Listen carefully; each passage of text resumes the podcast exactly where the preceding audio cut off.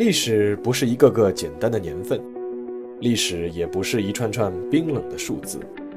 历史不仅有深度、有厚度，其实也有温度。行事有态度，做人有温度。我是馒头大师，欢迎来到历史的温度。让我们读懂过去，活好当下，坦面未来。各位听众朋友们，大家好！又到了周五，馒头说历史的温度时间了。在《寸雪河山》这个专辑之后啊，我想换一个稍微柔和一点的话题。所以说，今天呢，我们又要开始一个全新的专辑。那这个专辑的名字呢，我想来想去，决定叫做《江山美人》，因为在这个专辑里面，我想说几个古今中外嫁入皇室的女性的故事。她们呢，不是王后就是王妃，但是在她们风光的表面背后。都有一个个令人唏嘘的故事。今天我们要说的第一个人是一位王妃，她的名字呢，大家肯定都知道，她叫戴安娜。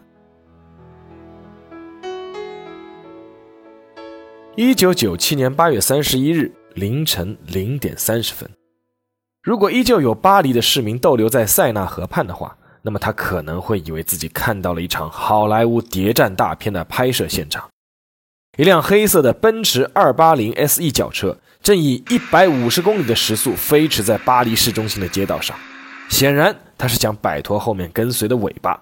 七辆风驰电掣一般的摩托车，伴随着马达此起彼伏的轰鸣声，奔驰车闪电一般开进了阿尔马桥下公路的隧道，七辆摩托车随即跟了进去，然后就是一声巨响，轿车撞到了隧道中央的一根分界水泥柱上。很遗憾，这不是在拍电影，而是一幕真实的惨剧。当救援人员赶到现场的时候，奔驰轿车车体已经完全变形，成了一堆扭曲的金属。人们最后只能切开车顶，救出了其中一名身负重伤的女子。凌晨四点，那名女子因为胸部大出血，在医院逝世，年仅三十六岁。那名女子的名字叫戴安娜·弗兰西斯·斯宾塞。是英国王子查尔斯的前妻，而大家都已经习惯叫她戴安娜王妃。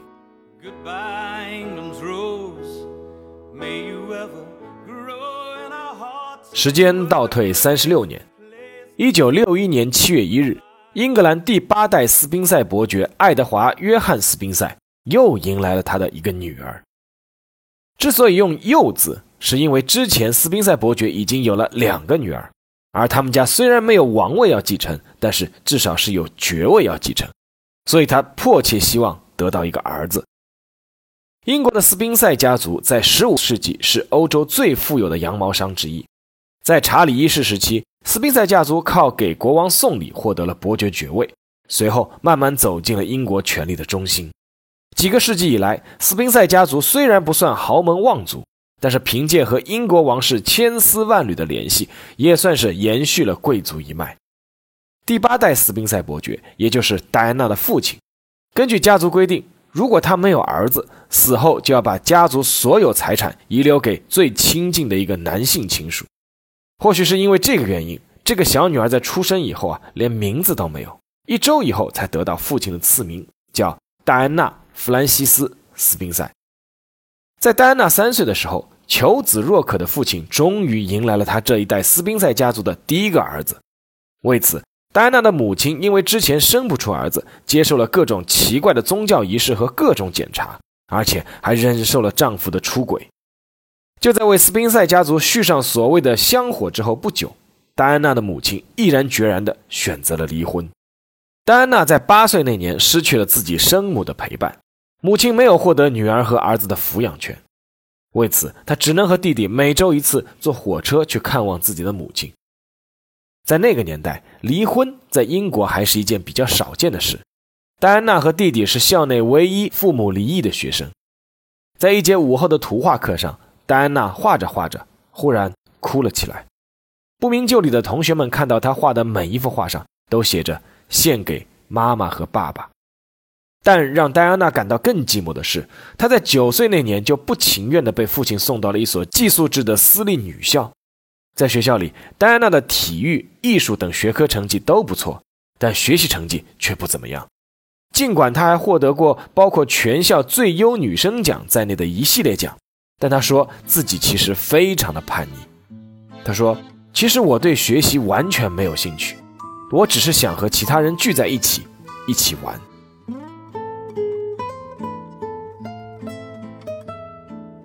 从小就希望得到别人温暖的戴安娜，在十七岁那年遇见了改变她一生命运的男人。那个男人有一个非常长的名字，叫查尔斯·菲利普·亚瑟·乔治·蒙巴顿·温莎，因为他是英格兰王室的王储，威尔士亲王。当然，人们更习惯是叫他查尔斯王子。戴安娜和查尔斯是在一次聚会上认识的。在那个时候，查尔斯其实在和戴安娜的姐姐伊丽莎白谈恋爱。尽管查尔斯是很多英国姑娘梦寐以求接近的王子，但戴安娜对他并没有什么特别的感觉。但这一切到了1979年，忽然发生了巨大的改变。那又是一次聚会，19岁还不到的戴安娜又一次遇见了当时已经31岁的查尔斯王子。那时候，查尔斯已经结束了和戴安娜姐姐的恋情。但戴安娜不知道那对自己意味着什么。那一晚，查尔斯一直跟着戴安娜找她聊天，而戴安娜似乎也很享受这种朋友之间的亲密，于是和他聊自己的姐姐，聊刚刚被爱尔兰共和军刺杀的蒙巴顿伯爵。然后戴安娜说了一句话，她说：“你当时一定很孤独吧，在圣保罗大教堂看着蒙巴顿伯爵的棺木。天哪，真应该有一个人来照顾你。”尽管戴安娜后来回忆这句话时声称自己说了一句愚蠢的话，但是这句话放到当时的语境，不得不说是可以被理解为一种暗示。查尔斯王子随即靠了过来，开始亲吻戴安娜。在此之前从来没有正式谈过恋爱的戴安娜确实被吓到了，不知所措。随后，查尔斯又向她发出了邀请，希望戴安娜第二天跟他一起去白金汉宫。查尔斯说：“如果戴安娜不介意的话。”可以坐在他旁边看他工作，这或许是很多姑娘都梦寐以求的一个机会。但是戴安娜拒绝了，她说她介意，但也可能是因为这个拒绝大大激发了查尔斯王子的兴趣，随即他对戴安娜展开了狂热的追求。情窦初开的戴安娜并不讨厌查尔斯，所以很快就坠入了爱河。又有多少姑娘能拒绝来自一位真正的王子的爱情攻势呢？两个人开始约会，开始正式交往。那段时光对戴安娜而言无疑是幸福的，因为她觉得自己找到了一个真正相爱的男人。虽然有时候她会不理解查尔斯的一些举动，比如说有时候一个星期每天都给他打电话，但是有时候会三个星期都不会给他打一个电话。戴安娜后来回忆：“我那个时候其实每天都在等他的电话，一接到他的电话就非常的开心。”就像每个沉浸在热恋中的少女一样，戴安娜根本不会去往其他方面多想。直到有一次，查尔斯王子带她去王室专门度假的巴勒莫城堡玩，在那里，查尔斯向戴安娜介绍了他的一位比自己大一岁的女性好友。那天，那位女士向戴安娜笑盈盈地伸出了手，说：“你好，我叫卡米拉。”一九八一年七月二十九日。上百万的英国民众走上街头，只求能够亲眼目睹一场世纪婚礼。婚礼的新郎和新娘自然是查尔斯和戴安娜。尽管戴安娜之前只和查尔斯见过十三次面，尽管她曾抱怨一场婚礼为什么要搞那么大的场面，但当她真的穿上洁白的婚纱，戴上钻石的头冠，被身穿海军制服的查尔斯王子轻轻扶上象征皇室尊贵的黄金马车的时候，他还是被涌来的幸福感所包围。那一年，戴安娜才二十岁，成为了英国王室的王妃。如果不出意外的话，她将是未来的王后。那一年，在 BBC 用三十三种语言向全世界转播的镜头下，伦敦城内所有的教堂钟声在上午九点就统一敲响。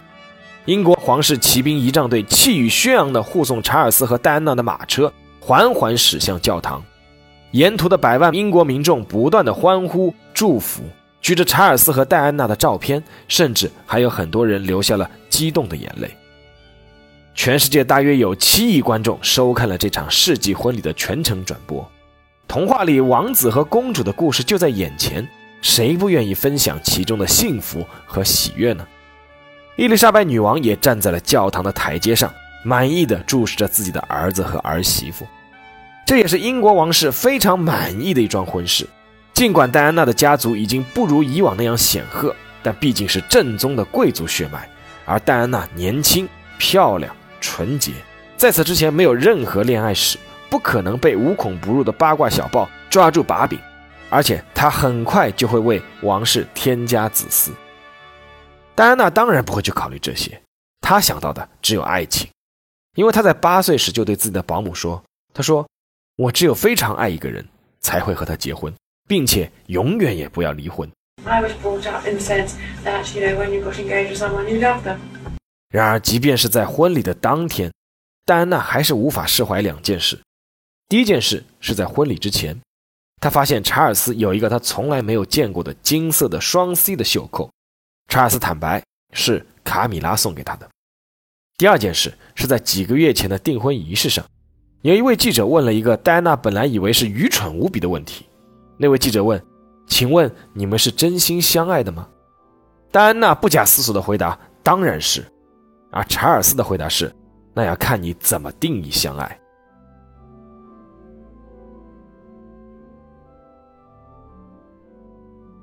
王子和公主结婚以后，从此是否过上了幸福的生活呢？至少在外界民众眼里看来，当然是这样。戴安娜和查尔斯结婚后不久就怀上了身孕，在三年时间里，戴安娜生下了两个儿子，威廉王子和哈利王子。整个王室沉浸在了喜悦之中，而英国民众也颇感欣慰。王子和公主的婚姻幸福，王室后继有人，还有什么比这更完美的吗？但在白金汉宫高高的围墙内，故事的另一个版本却并非如此。戴安娜的迷茫从两个人度蜜月的时候就开始了。为期三周的地中海蜜月之旅，查尔斯带去了八本小说和整套的钓鱼工具。直到结婚之后，戴安娜才清醒地认识到，她和丈夫两个人在学识、性格和兴趣爱好上确实存在很大的差异。查尔斯是剑桥大学毕业，而戴安娜在高中就辍学了。查尔斯夏天喜欢打马球，冬天喜欢狩猎，每周从不间断。而戴安娜只喜欢打网球，查尔斯喜欢听歌剧，痛恨流行音乐，而流行音乐正是戴安娜最喜欢的。查尔斯喜欢安静、速写和钓鱼，而戴安娜喜欢热闹，希望和朋友们聊天、煲电话粥。在这个时候，戴安娜认为是错在自己，是她自己配不上王室，所以说她鼓励自己要迅速学会游泳，不然就会淹死。她努力配合丈夫的各种活动，努力喜欢丈夫的爱好。她觉得只要给她适应的机会和时间，她可以做一名合格的王妃。但是很快，戴安娜发现事情并不是她想象的那么简单。她的丈夫冷落她，并不仅仅是因为兴趣不合，而是有了另外的女人。而那个女人就是戴安娜曾经希望和她成为朋友甚至是闺蜜的卡米拉。刚刚得知这个消息的时候，戴安娜简直是不知所措。而更让她感到要发疯的是。王室里从管家到保镖，似乎都对这件事情心知肚明，而是只有戴安娜不知道。戴安娜觉得无法接受，她质问过自己的丈夫，而威尔士亲王查尔斯给了她非常直接的答复。他说：“每一任威尔士亲王都会有自己的情妇，我不想做一个没有情妇的威尔士亲王。”在人类文明已经进化到二十世纪末期的时候。戴安娜觉得自己无法接受这种一夫多妻的模式，她又直接哭着去找伊丽莎白女王，而婆婆对她的回答是：“我也不知道该怎么办，查尔斯就是这样，他没救了。”戴安娜在公众场合虽然依旧看不出什么异样，但是回到宫里，她其实已经是崩溃了。她说：“我不知道我的丈夫去哪里了，其实他们都知道，只有我不知道。”戴安娜开始寻求自己的寄托，她开始和自己的一个四十岁的王室保镖精神恋爱。戴安娜自己说，两人之间并没有发生过关系。这名保镖一直陪着戴安娜购物、聊天，以至于让戴安娜开始对他产生了强烈的依赖。她说自己渴望被表扬，非常渴望。但是王妃和保镖之间不正常的关系很快就被人察觉了，那位保镖被迅速调离了岗位。三个星期之后。他就死于一场车祸，没错，一场车祸。保镖的死给戴安娜造成了巨大的冲击，她相信他是因自己而死。精神崩溃的她开始抑郁，然后试图借助酒精来麻痹自己，但他怕酗酒会伤害他人，于是开始暴食。王宫中开始出现了王妃精神不正常的传言，因为她在怀了威廉王子四个月的时候，有一次竟然为了能够让查尔斯注意，就从台阶上跳了下去。而了解王妃的人却知道，她只是知道丈夫出轨了而已。忍耐终于突破了极限。在一次卡米拉妹妹的生日宴会上，戴安娜终于按耐不住，跑去打开了一间小房间的门。她知道，她想找的两个人肯定都在里面。房间里，查尔斯和卡米拉坐在一张小沙发上亲密交谈。戴安娜鼓足勇气，用平静的声音说：“我知道你们在做什么，不要把我当白痴。”而卡米拉的回答是：“你会没事的，戴安娜，你有两个那么漂亮的儿子。”戴安娜后来回忆。就在那一刻，她忽然什么都明白了，那就是这段感情已经是无法弥补了。她的丈夫永远不会给她一段美好的婚姻。她决定要开始走自己的路。Here was a fairy story that everybody wanted to work.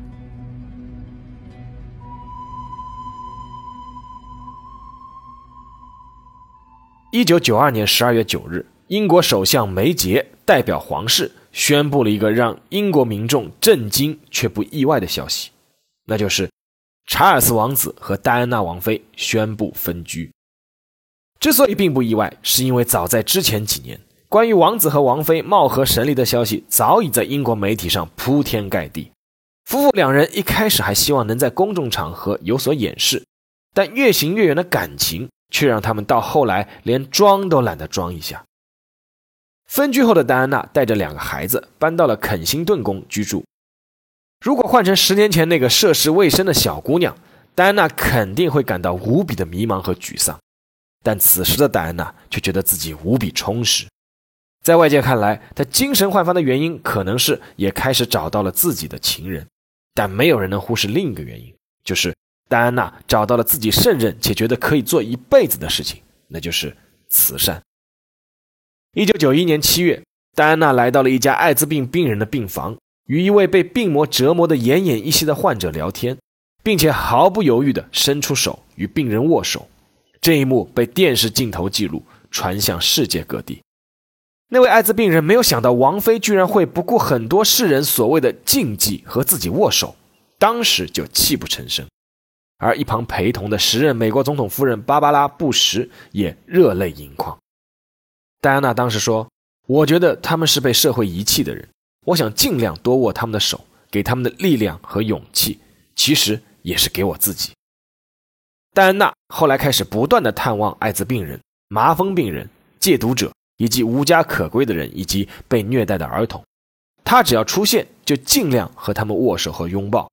她说：“我发现自己被人需要，我在做很有价值的事，这是有很大的成就感的。”不仅仅是在英国，戴安娜还多次出访安哥拉、波斯尼亚、埃及、印度等多个国家。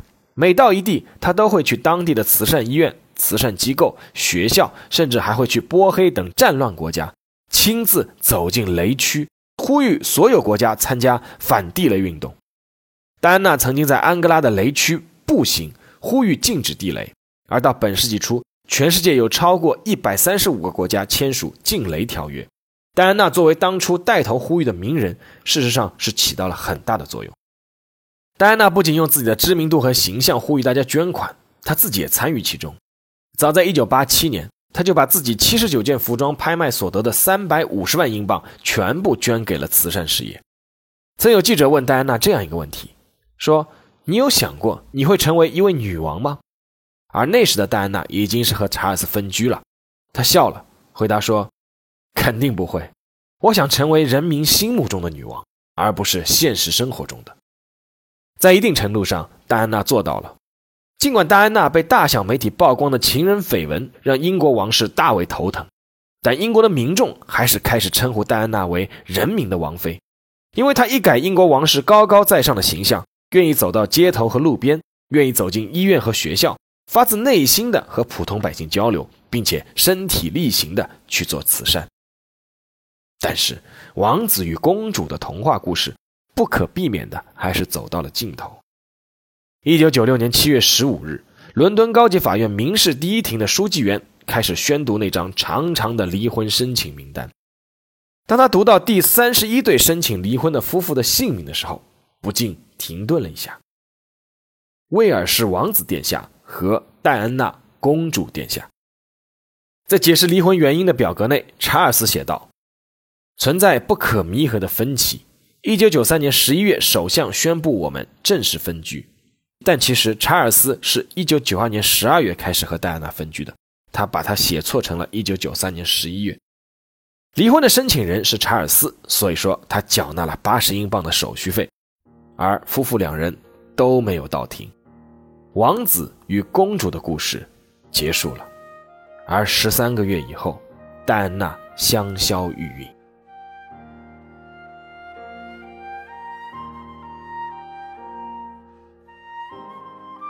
八月三十一日凌晨的那场车祸，毫无疑问引来了很多的质疑。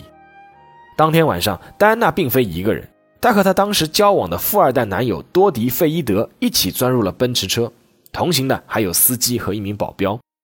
为了不受到等候在酒店外的狗仔队的骚扰，之前还有几辆相同的奔驰车相继开出，希望能够成为饵车，但是呢，没有成功。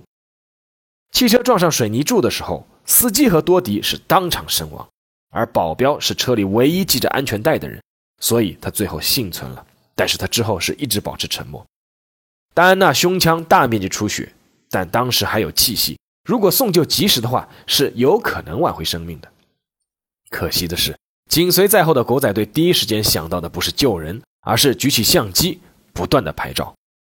各种阴谋论随之出炉，流传最广的当然是戴安娜是英国王室派人干掉的，因为传闻当时戴安娜已经怀有身孕。王室不希望看到威廉小王子有一个同母异父的弟弟或妹妹，尤其是很可能是穆斯林，因为多迪费伊德是穆斯林。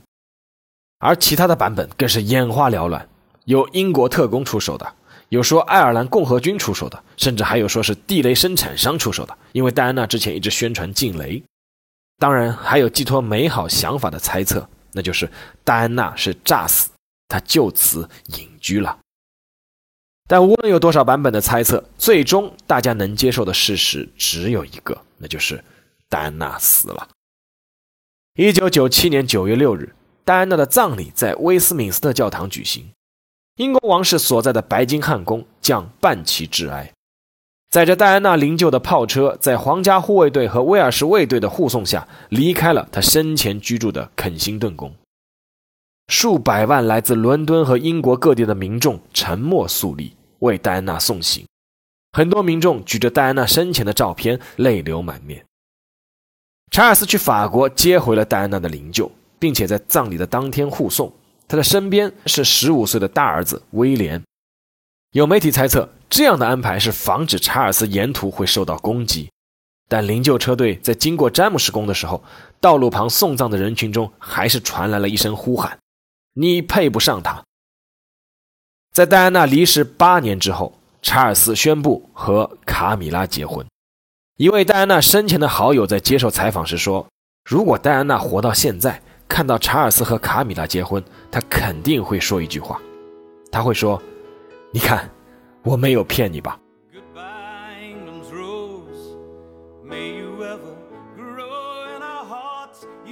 好了，下面进入馒头说时间。这个故事啊，其实不涉及什么大政治背景或小宫廷争斗，其实啊，就是一段爱情故事。确切的说，是一段失败的爱情。回看戴安娜的一生，确实让人唏嘘。她绝非是一个城府深、耍心机的女子，她所希望得到的，也就是一份真正的爱情而已。在王室中，她为了得到这份爱，碰的是头破血流；而当她离开王室，希望回归正常生活的时候，真正的爱情对他而言，似乎依旧是一件奢侈品。戴安娜在离开查尔斯后，其实尝试过不少爱情，但很难说有满意的结局，有的甚至让她再次遍体鳞伤。她曾和自己的马术教练休伊特谈恋爱，而后者以三百万英镑的代价出卖了她，写了一本叫《恋爱中的楚妃》，而且他还拿着戴安娜给他写的四十六封情书，开价一千万英镑。他说。只要钱到位，我可以告诉你们任何事。但是戴安娜依旧还是相信爱情，并且似乎将要得到一份真正的爱情。同样死于车祸的她的男友多迪的父亲透露，就在不久前，多迪去巴黎著名的珠宝店买了两枚戒指，他猜自己的儿子可能会向戴安娜求婚。可惜，没有人能看到最终的结局了。没错，在戴安娜身上，我们可以感慨“一入侯门深似海”或者“来世陌生帝王家”，但我觉得还是要看到她对爱情的那份渴望和执着。曾经有三张在泰姬陵前拍的照片，我看了后很感慨，今天在这里贴出来了，想把照片外的故事作为今天的结尾。第一张照片是在1980年拍的，照片上的查尔斯三十一岁，那次他是出访印度。一个人在泰姬陵面前留念，在这座举世皆知、象征着爱情的世界奇迹建筑面前，查尔斯兴奋地说：“下一次我会带着我的新娘一起来，因为那个时候他正在和十九岁的戴安娜交往。”而第二张照片，大家可以看到是拍摄在一九九二年，查尔斯和戴安娜出访印度，查尔斯当年的诺言似乎就要成真了，但是当时两人却已经处在分居的边缘。几乎已经不说话了。戴安娜自己来到泰姬陵，一个人在那里留下了一张孤独的照片。再来看第三张照片，是在2016年拍的。威廉王子出访印度，再一次来到了泰姬陵。他在自己父母当初拍照的地方留下了同样背景的照片，但是与他父母不同的是，他身边坐着自己心爱的妻子凯特王妃。在拍完照后，威廉流下了眼泪，但我相信。他那在天堂的母亲看到这幅画面，应该是会感到欣慰的。是的，爱情的可贵就在于它不因人的变迁，不因地的改变，不因时空的转换而恒久存在。往来纵观千般苦，总有真情在人间。还是相信爱情。好了，这期就到这里，让我们下期见。